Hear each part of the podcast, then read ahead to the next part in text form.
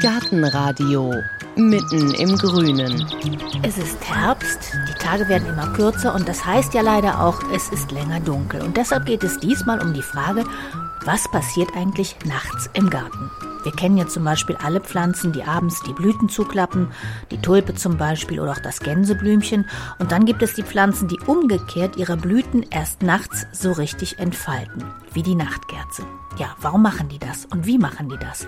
Wie kann ich meinen Garten gestalten, dass er auch im Dunkeln oder abends interessant ist? Dass es was zum Hören, zum Riechen oder auch zum Gucken gibt. Und wir reden über Licht, über Natürliches und Künstliches. Was ist am Mondlicht anders als am Sonnenlicht und warum sind Solarlampen im Garten weniger umweltfreundlich, als man meint? Ja, und all diese Fragen bespreche ich jetzt mit Janek Weber von der Alexianer Klostergärtnerei hier in Köln. Hallo Janek. Hallo. Ja, fangen wir doch mal an mit der Frage, was passiert eigentlich ganz grundsätzlich nachts im Garten? Was ist im Dunkeln anders als im Hellen?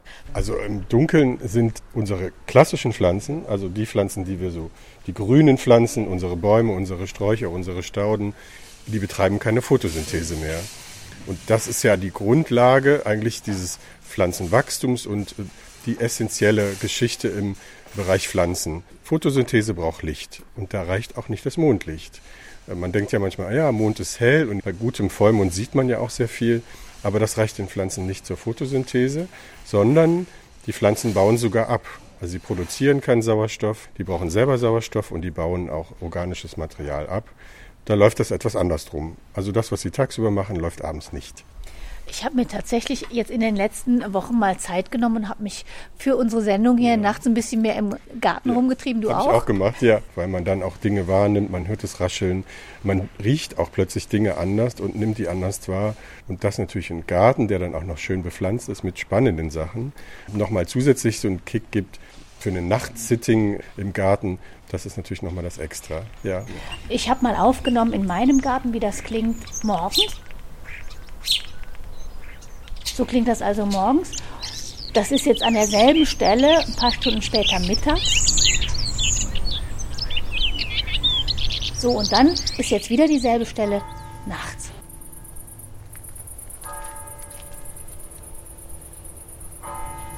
Und das finde ich ganz erstaunlich. Man denkt ja im ersten Moment, es ist ruhig, aber man hört ja Geräusche, die von weiter weg sind, viel lauter.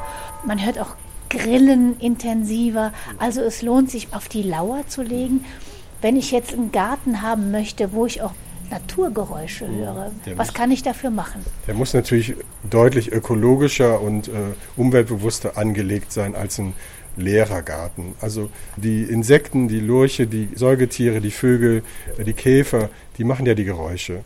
Und die muss man erstmal natürlich in den Garten holen. Also muss ich dafür sorgen, dass der Garten nicht so aufgeräumt ist, dass ich halt Blüten, Früchte, dass ich eine Hecke habe, in der sich die Tiere verstecken können. Und ich muss denen auch ein Stück weit Raum geben.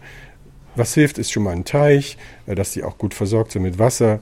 Dann hat man dann nachts die Frösche quaken. Man hört auch die Erdkröten dann auch mal und stellt fest, dass sie gar nicht so still sind, sondern dass sie auch quaken dass man dem Igel etwas vielleicht Raum lässt und einen Haufen lässt. Also man kann vieles unterstützend machen. Können wir mal grundsätzlich dazu kommen, was ist anders in der Nacht? Erstmal überirdisch. Du hast es schon gesagt, die Pflanzen machen keine Photosynthese. Es gibt so eine Art Nachtruhe. Es gibt eine Nachtruhe, genau. Die Prozesse laufen vor allen Dingen nicht in dieser Aktivität, in dieser Dynamik, wie die tagsüber laufen. Also mit dem Stand der Sonne steigert sich auch immer mehr die äh, Photosynthese und in dem Maße, wie die nachmittags abnimmt und in die Dämmerung geht, gleitet auch wirklich äh, die Photosynthese raus.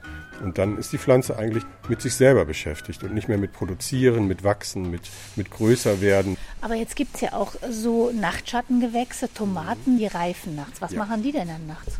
Naja, die reifen nach. Die photosyntieren nicht, aber die Früchte lagern Inhaltsstoffe ein. Das ist unabhängig von der Photosynthese. Die lagern Zucker ein, die lagern Wasser ein. Das kann die Pflanze ja ohne Sonne machen. Das heißt, sie zieht das aus den Wurzeln, aus den Blättern in die Früchte rein und äh, die werden reif. Das ist der Vorteil. Auch Erdbeeren legen in der Nacht schon mal Zucker an, aber letztlich werden die richtig rot, werden sie natürlich tagsüber. Aber es gibt einige Früchte, die machen das. Aber die haben quasi Nachtschicht. Die haben Nachtschicht, die haben einen Wechsel, die haben so eine äh, Wechselschicht. Tagsüber sind andere Leute beschäftigt als nachts. Ja, also man könnte das wirklich so eine Art verschiedene Phasen der Pflanze nennen, ja. Bevor wir jetzt zu den Pflanzen kommen, die auch sich nachts mhm. entfalten, wie ist es denn eigentlich unterirdisch im Boden? Weiß man da, ob mhm. das da nachts anders zugeht als tagsüber? Also das Licht selber hat da natürlich weniger Einfluss auf die Bodenaktivitäten. Es ist eher äh, die Wärme, die durch die Sonne entsteht. Das sorgt dafür, dass natürlich nachts Dinge eher zur Ruhe kommen. Aber Pilze und Würmer, die ja sowieso blind sind, die sind eher von der Wärme abhängig und weniger vom Licht abhängig. Also die haben immer Nachtschicht ein Stück weit. Also eine warme Sommernacht sorgt dafür, dass Aktivitäten im Boden weitergehen. Aber wenn jetzt, jetzt gerade der Übergang ist ja jetzt, dass die Nächte wieder kühler werden, aber der Tag nochmal sehr schön ist, dann sind die nachts auch nicht mehr so aktiv. Dann sind Pilze und Bakterien halten sich in Grenzen. Dann ist ja auch eher tagsüber die Aktivität etwas größer, weil dann die Wärme mehr da ist. Jetzt gibt es ja, wenn wir bei den Pflanzen bleiben, jetzt gibt es ja Pflanzentulpen oder auch Gänseblümchen, ja. die machen ja ganz brav abends genau. ihre Blüten zu. Ja. Warum eigentlich? Weil die auf Insekten festgelegt sind, die nur tagsüber unterwegs sind. Äh, und die Hummel oder die Biene, die Honigbiene oder auch die meisten Wildbienen, die sind nur tagsüber unterwegs. Und warum soll man dann auflassen? Vor allen Dingen, was noch dazu kommt, ist dann, die Blüte geht zu und die Blüte erzeugt auch ein Stück weit eine Wärme gerade bei den Frühlingsblühern und sorgt dafür, dass in dieser geschlossenen Blüte natürlich auch ein Kleinklima entsteht. Und dann äh, erfrieren die Pollen nicht, dann ist auch die Narbe nicht äh, empfindlich, weil die dann so eine Art kleinen Kokon hat, in dem es ein klein wenig wärmer ist als draußen. Das funktioniert aber nur, wenn man zumacht. Das ist bei den Frühlingsblühern ganz wichtig. Bei den Sommerblühern ist auch da das Thema Wärme nicht das Entscheidende, sondern naja, was soll man auflassen, das Geschäft, wenn sowieso keiner kommt? Also klappe ich doch lieber zu. Vielleicht regnet es auch, das schützt ja auch die Blüte oder den Blütenstaub davor.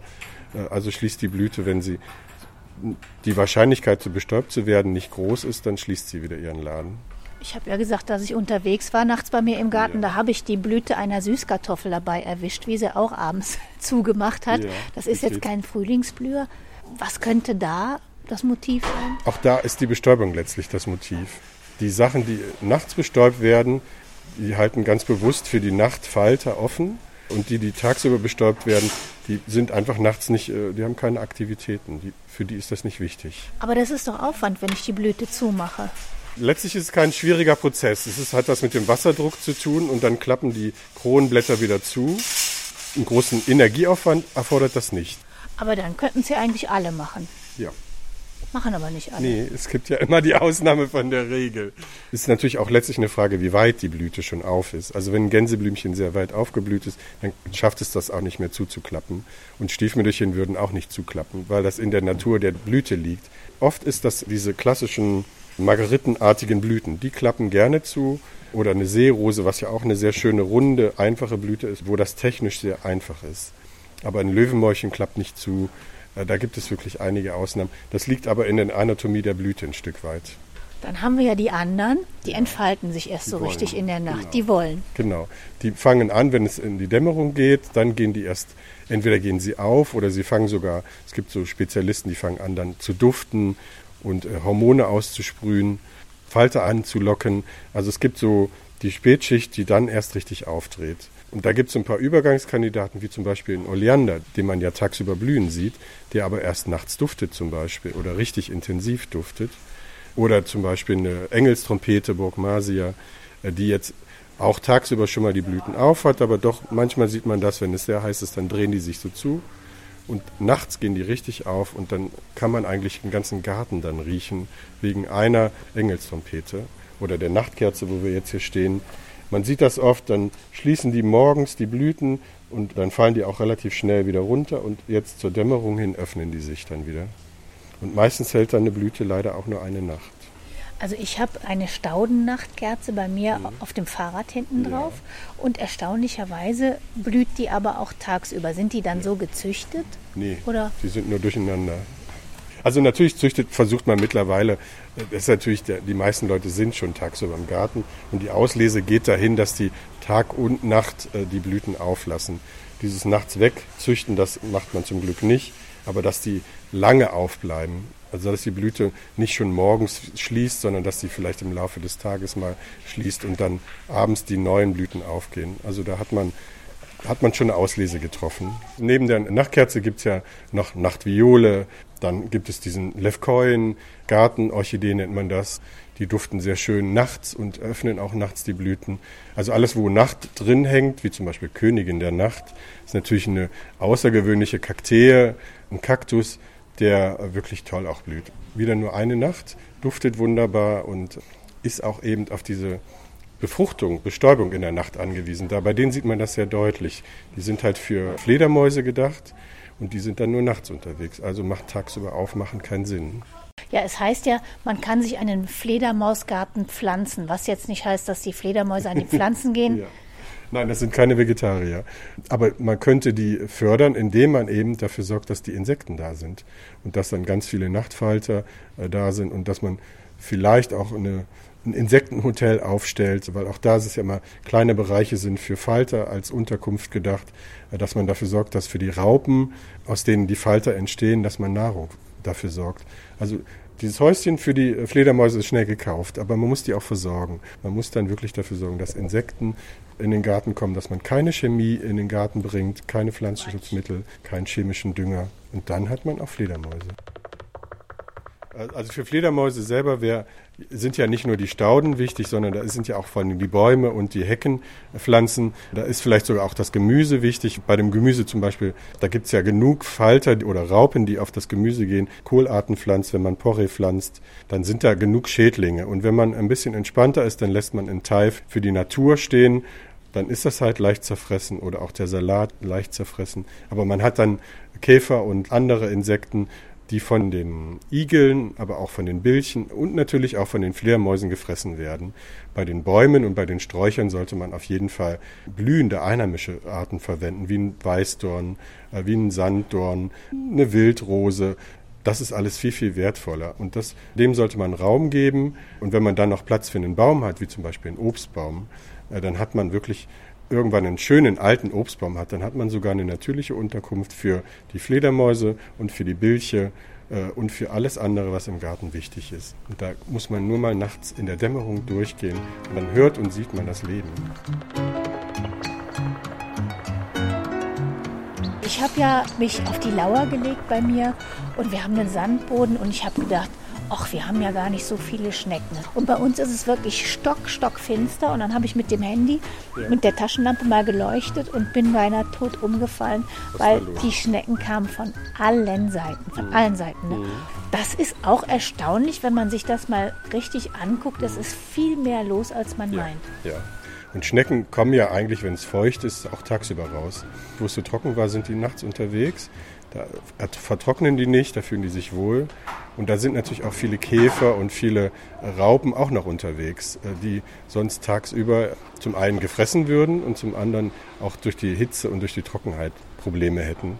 Und Schnecken sollte man sowieso abends absammeln. Das ist das Beste. Da geht man mit der Taschenlampe durch den Garten, sammelt die ein und macht dann, was er immer damit machen möchte. Und vielleicht legt man ein Brett auf den Boden, dann kann man an der Stelle die nämlich gezielt absammeln. Und wenn man ganz viel Glück hat, sieht man nämlich in seinem Garten um die Zeit auch den Igel. Weil der ist nämlich jetzt auch um die Jahreszeit morgens und abends unterwegs und nicht tagsüber. Der frisst jetzt nicht so viele Schnecken, wie man eigentlich behauptet und wie viele hoffen. Aber er frisst einen Teil der Schnecken. Und das ist schon mal gut. Und er ist ein guter Indikator dafür, dass es in Ordnung ist im Garten, wie es läuft.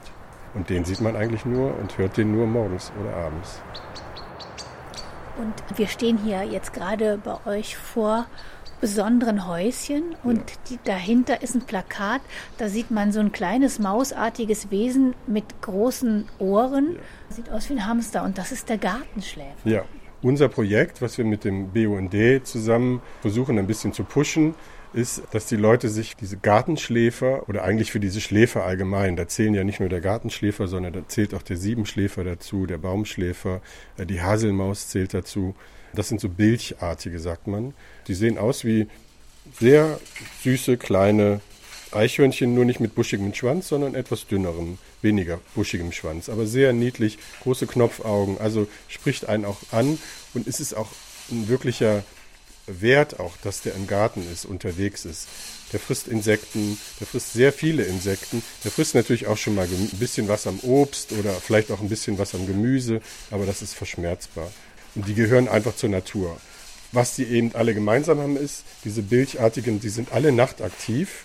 Das heißt, die sieht man tagsüber nicht, weil die dann in dieser kleinen Box hier, was aussieht wie ein Vogelhäuschen, tagsüber schlafen und nur nachts unterwegs sind. Und dann sind die auch schon mal bei einem im Gartenhäuschen unterwegs oder in der Garage oder eben auf der Terrasse, um Insekten zu suchen, um Schnecken zu suchen, um Käfer zu suchen oder um ein paar Äpfel zu fressen und Trauben zu fressen.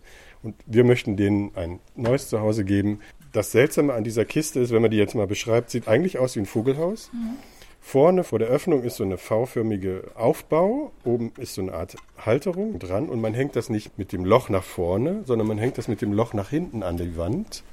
Durch diesen Abstand kann der Siebenschläfer oder der Baumschläfer oder die Haselmaus von unten am Kasten hoch und kann dann in das Loch reinkrabbeln und besteht eben auch keine Gefahr, dass von vorne irgendein Marder oder irgendwas reinklettert und das arme Tier tötet. Dass der gestört wird. Also er hat ein sehr schönes Deluxe zu Hause, muss man sagen. Muss man das dann irgendwie das sauber Das kann man machen? sauber machen. Hier hinten ist eine Öffnung. Auch nicht riesig. Es sind ja auch keine großen Tiere. Und wo, wenn man so einen Nistkasten für einen Gartenschläfer hat, sollte das hin? Also Das kann man- Himmelsrichtung, Baum? Das sollte natürlich ein bisschen trocken, leicht überdacht sein. Man kann das auch an den Baum hängen. Aber besser ist es natürlich an der Hauswand zu hängen. Am besten eine, wo der auch der, der Siebenschläfer hochkrabbeln kann. Also eine Holzwand oder eine raue Betonwand unter einem Unterstand. Also wenn das Dach so ein bisschen vorragt, ist das von Vorteil. Aber ich habe es auch schon gesehen an einem Baum, an einem Baumstamm direkt an der Rinde festgemacht. Und auch da funktioniert es sehr gut. Da krabbelt er natürlich sehr ohne Probleme direkt rum.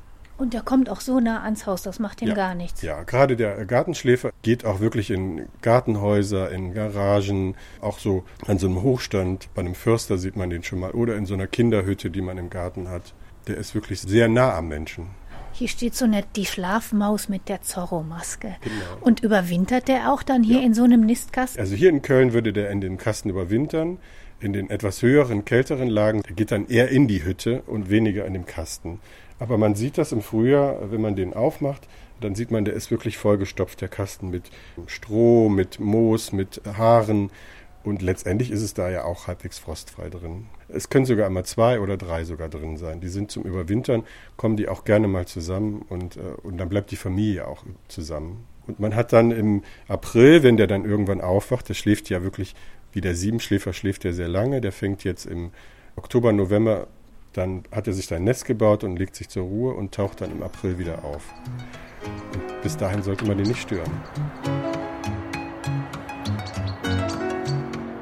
Da haben wir jetzt schon mal den ganz reizenden Gartenschläfer, den Igel. Das sind natürlich alles auch die Fledermaustiere, die man sich wünscht. Aber es gibt ja noch mehr, ne? Ja, ja, es gibt noch viel mehr. Also neben den Käfern und neben den Reptilien und Lurchen gibt es natürlich was Interessantes, sind natürlich bei den Pflanzen sind die Nachtfalter. Und was ich nicht wusste oder bisher nicht wusste, war, dass 91 Prozent unserer einheimischen Falter Nachtfalter sind. Man hat ja immer das Gefühl, tagsüber sind Schmetterlinge, Schmetterlinge. Aber man sieht das ja nachts gar nicht, wenn man nicht rausgeht oder unter einer Laterne mal steht dann sieht, was das überhaupt für ein Schwarm auch ist. Fliegen und Tummeln und hin und her äh, Bewegung unter einer Laterne ist. Und da zählen natürlich nicht nur große, auffällige Falter. Tagsüber hat man ja so Sachen wie Tagvornauge, Admiral, die sind ja sehr auffällig. Aber die Nachtfalter sind eben, weil sie nachts unterwegs sind, braun, grau, unscheinbar und von klein bis mittel bis groß. Also es gibt so Nachteulen, nennt man das, das ist eine eigene Kategorie von Faltern. Die können schon so groß werden wie ein, wie ein Tagvornauge oder wie ein Fuchsschwanz. Aber die meisten Nachtfalter sind doch relativ klein. Die sind dann, das geht dann mal gerade so groß wie ein Daumennagel. Aber es ist eine große Vielfalt und auch die ist wichtig. Und du hast es gerade schon gesagt, wenn Nachtfalter dann unter einer Laterne sieht man die so schwärmen. Und da fangen wir doch einfach mal an bei dem Licht und zwar bei dem künstlichen im Garten. Da muss ich ja dann ziemlich aufpassen. Ja. Wenn man wirklich möchte, dass es ökologisch sinnvoll ist, dann würde ich keine großen Laternen, dann würde ich keine LEDs in den Garten hängen. Was man machen kann, ist, wenn man ein Kaminfeuer da hat oder Kerzen, dann schwärmen da keine Falter drumherum, weil es ein natürliches Licht ist. Aber wenn man ein künstliches Licht hat, wie eine Glühbirne, eine LED oder ähnliches, dann äh, zieht das die Insekten an. Und das ist leider das Verderben dieser Insekten. Die schwirmen drumherum und die, die nicht verbrannt werden durch die heiße Glühlampe oder durch Ummantelung der Glühbirne, die fallen an Schwäche runter und sterben. Und das fehlt natürlich im ökologischen Kreislauf. Und das sieht man ganz viel jetzt in Gärten, mhm. dass ja die vermeintlich umweltfreundlichen Solarlampen überall aufgestellt werden. Die sind aber gar nicht so umweltfreundlich. Warum nicht? So sinnvoll wie es ist, äh, Akkus zu verwenden und Solar, zu, die Sonne zu nutzen, ist es leider in der Nacht nicht von Vorteil. Zum einen, weil die sehr, sehr lange laufen. Die laufen wirklich, bis sie dann leer sind und das kann die ganze Nacht sein. Und eigentlich braucht man das ja gar nicht die ganze Nacht. Man braucht das vielleicht, um einen Gehweg mal kurzzeitig zu beleuchten. Und die Lichtfrequenz selber ist natürlich auch von Nachteil.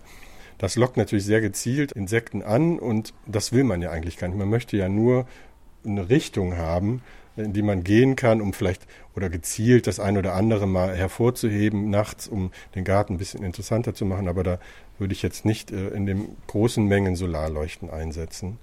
Und es gibt ja auch die Empfehlung, also im Sommer so wenig Licht wie ja. möglich, im Winter darf es genau. ein bisschen genau. mehr oder. Gerade, gerade weil es halt im Sommer, weil viel an Insekten unterwegs ist, aber auch Fledermäuse und, und, und, äh, ist das immer von Nachteil. Die Lichtverschmutzung ist halt gerade sehr hoch. Gerade in der Nähe der Städte, wenn man mal in den Himmel guckt, dann denkt man ja, es ist ja hell. Also man sieht ja keine Sterne mehr. Und das ist ja schon ein Zeichen dafür, dass viel zu viel Licht gemacht wird. Auf dem Land ist es allerdings auch schlimm, weil natürlich dann mitten im Grünen, wo es sehr natürlich ist, ist dann eine Lichtquelle und alles stürzt sich an Faltern da drauf und dann schwören die sich da zu Tode. Der einzige Vorteil ist, dass die Fledermaus dann zum Glück auch mal an der Stelle sehr gezielt auch alles wegfangen kann, aber das würde die natürlich auch sonst schaffen. Die muss da nicht unterstützt werden. Die müsste vielleicht mit einem Fledermaushaus unterstützt werden. Da könnte man das machen. Und klar, wer jetzt irgendwie eine Beleuchtung haben will oder so, da könnte man ja vielleicht auch mit Bewegungsmeldern arbeiten, genau. dass das nicht so lange läuft. Zeitlich gezielter, auch wirklich nicht über die ganze Nacht und so dauerhaft. Man muss ja nicht sein Grundstück dauerhaft beleuchten. Ein Bewegungsmelder, der anspringt, wenn was Großes sich im Garten bewegt und nicht der kleine Igel, der ständig dann den Bewegungsmelder anschmeißt, das braucht man nicht. Wir haben zu viel Licht in der Stadt und auch auf dem Land mittlerweile. Kommen wir doch mal zu dem natürlichen Licht, zu dem wunderbaren Mondlicht. Wo ist denn eigentlich der große Unterschied zwischen Mondlicht und Sonnenlicht? Mondlicht ist ja eine Reflexion des Sonnenlichtes. Also der Mond ist ja eigentlich nur ein großer Spiegel. Und wenn er Vollmond ist, ist es ja wirklich ein richtig großer Spiegel. Und da reflektiert sich letztlich nur das Sonnenlicht. Ist, deswegen ist das, als ob man aus dem Spiegel heraus immer das Licht bekäme. Aber es verändert sich ja im Laufe des Monats und es gibt ja unheimlich viele Leute, die schwören auf den Mondkalender. Genau, genau. Als Gärtner muss man da auch, glaube ich, ein bisschen mehr Interesse dafür haben, weil das natürlich mit Pflanzen unter anderem auch sehr viel zu tun hat. Und dafür gibt es den Mondkalender, der sich über die Mondphasen definiert. Also es gibt da zwei verschiedene Richtungen. Es gibt ja einmal, der Mond wandert ja durch verschiedene Sternbilder. Den Sternbildern werden einzelne Elemente zugeordnet. Also es gibt ja vier Elemente, Wasser, Feuer, Luft und Erde. Und jedes Element ist ja ein, entweder ein Feuerelement oder ein Wasserelement. Und das ist ein Teil des Mondkalenders und über die Maßen, wie der Mond die Tage im Monat durchwandert, entscheidet das, wie Pflanzen reagieren. Ob die mehr Intensität in die Früchte investieren oder in die Wurzeln oder ins Wachstum oder in die Keimung. Dann gibt es noch mal eine andere Art von Mondkalender, die sich danach richtet, welches Stadium der Mond hat. Ob es jetzt ein Vollmond ist, ob es ein Neumond ist, abnehmender Mond, zunehmender Mond. Und danach richtet sich die Arbeit, die man im Garten machen könnte. Zum Beispiel bei äh, Vollmond sollte man zum Beispiel Kräuter ernten, weil die sehr, sehr viel Würze oder Heilkraft enthalten. Bei zunehmendem Mond sollte man zum Beispiel aussäen und pflanzen, weil der Mond würde die Pflanze unterstützen beim Wachstum. Also er saugt nach oben im Prinzip. Und bei abnehmendem Mond sollte man zum Beispiel Gemüse sehen, was in den Boden wächst. Möhren, Kartoffeln und ähnliches. Also das sind so diese Richtungen. Aber nimmst du das theoretisch wahr ja. oder hältst du da auch was von? Also ich finde es etwas schwierig, das umzusetzen. Ich habe ja nicht immer die Arbeit parat, die zu dieser Mondphase passt. Also wenn ich gerade an diesem Wochenende pflanzen möchte, und der Mond ist leider nicht in dem Haus oder in der, in der Phase, dann müsste ich das verschieben. Ich glaube, das hat eine Auswirkung, der Mond, auf die Dinge. Aber ich glaube, vieles würde trotzdem noch funktionieren, selbst wenn es nicht in der passenden Mondphase gemacht ist. Wenn ich gerade sehen muss, dann muss ich die Sachen vielleicht ein bisschen mehr unterstützen, wenn es nicht gerade im zunehmenden Mond ist. Das gibt so systolischen Mondkalender und, und, und. Also das ist ein, nochmal ein ganz eigener Wissenschaftsbereich sogar. Die Astronomie spielt da rein und diese Sternbildideen. Äh, jedem Sternbild wird ja nochmal eine eigene Pflanzengruppe zugeordnet. Also das hat sehr viel Tiefe. Es gibt ja genau. Leute, die sagen, das sind nur Freaks oder haben ganz seltsame Ideen. Nee, das glaube ich nicht. Also wie gesagt, der Mond hat ja schon eine Wirkung auf den Menschen und das ist unser größter Trabant und dass der Einfluss auf Pflanzen hat, das glaube ich auch. Was ich ja fast schon ein bisschen romantisch finde, ist dieser Begriff der blauen Stunde. Das ist die Phase der Dämmerung. Das ist ja wirklich auch was Besonderes genau, im Garten. Aber es heißt ja blaue Stunde, weil man dann blau nicht mehr so wahrnimmt. Sondern man nimmt ja in der Übergangsphase, in der Dämmerungsphase, diese blaue Phase, haben ja weiß und gelb und alle anderen Farben ja eine viel intensivere Wahrnehmung. Blau wird ja, verwäscht sich so langsam und es entsteht so ein, so ein elfenhafte Farben entstehen im Garten und das ist, das finde ich sehr schön. Aber wenn man dann überlegt, man würde vielleicht ein bisschen Leuchtkraft in den Garten bringen, um diese blaue Stunde noch ein bisschen zu intensivieren, wäre das, glaube ich, auch ganz schön. Weil Blau ist die erste Farbe, die nicht mehr wahrnehmbar ist im Farbkreis, wenn die Dämmerung ansetzt. Blau wird als erstes nicht mehr wahrgenommen, dann kommt eben Violett und die Rottöne und ganz, ganz zum Schluss ist eben Gelb und Weiß. Das nimmt man noch sehr lange wahr mit sehr wenig Restlicht. Da muss kein Vollmond sein, aber da reicht sogar ein Halbmond oder ein leichter Mondschein und man sieht trotzdem noch Weiß, die weißen Kiesel, die man aus Hänsel und Gretel kannte, aber eben auch die weiße Rose, die nachts noch die Blüten geöffnet hat oder Lilien, was ja eine tolle Nachtblüher ist oder auch eine nachtduftende Pflanze. Das nimmt man nachts dann wahr. Und das heißt, wenn es auch jetzt auf die ganz dunkle Jahreszeit zugeht, mit welchen weißen Blüten könnte ich mir denn noch ein bisschen was ja. in den Garten zaubern, wenn ich da abends nach Hause gucke? Es ist ja dann dauernd dunkel irgendwann mal in ein paar Wochen, dass ich ja. da was sehe. Naja, jetzt übergangsweise kann man natürlich mit weißen Chrysanthemen, mit weißen Alpenveilchen oder mit weißen Astern kann man sehr viel machen. Und wenn man zum Beispiel eine blaue Aster vor eine weiße Aster setzen würde, dann würde man die auch wahrnehmen. Dann würde man plötzlich feststellen, ich sehe das Blau plötzlich vor dem Weiß, weil es mehr kontrastiert. Also lieber die Weißen, das ist auch eine der Regeln der Gartengestaltung, lieber Weiß nach hinten, weil das den Garten auch tiefer macht und weil man es länger wahrnimmt. Und Blau und Rot besser nach vorne, weil man das sehr früh auch in der Dämmerung nicht mehr sieht. Und dann ist es besser, dass es etwas näher ist, ja.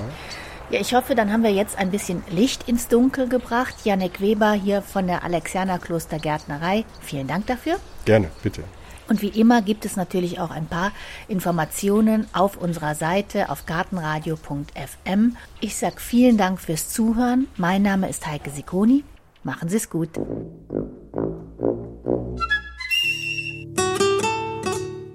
Gartenradio Gezwitscher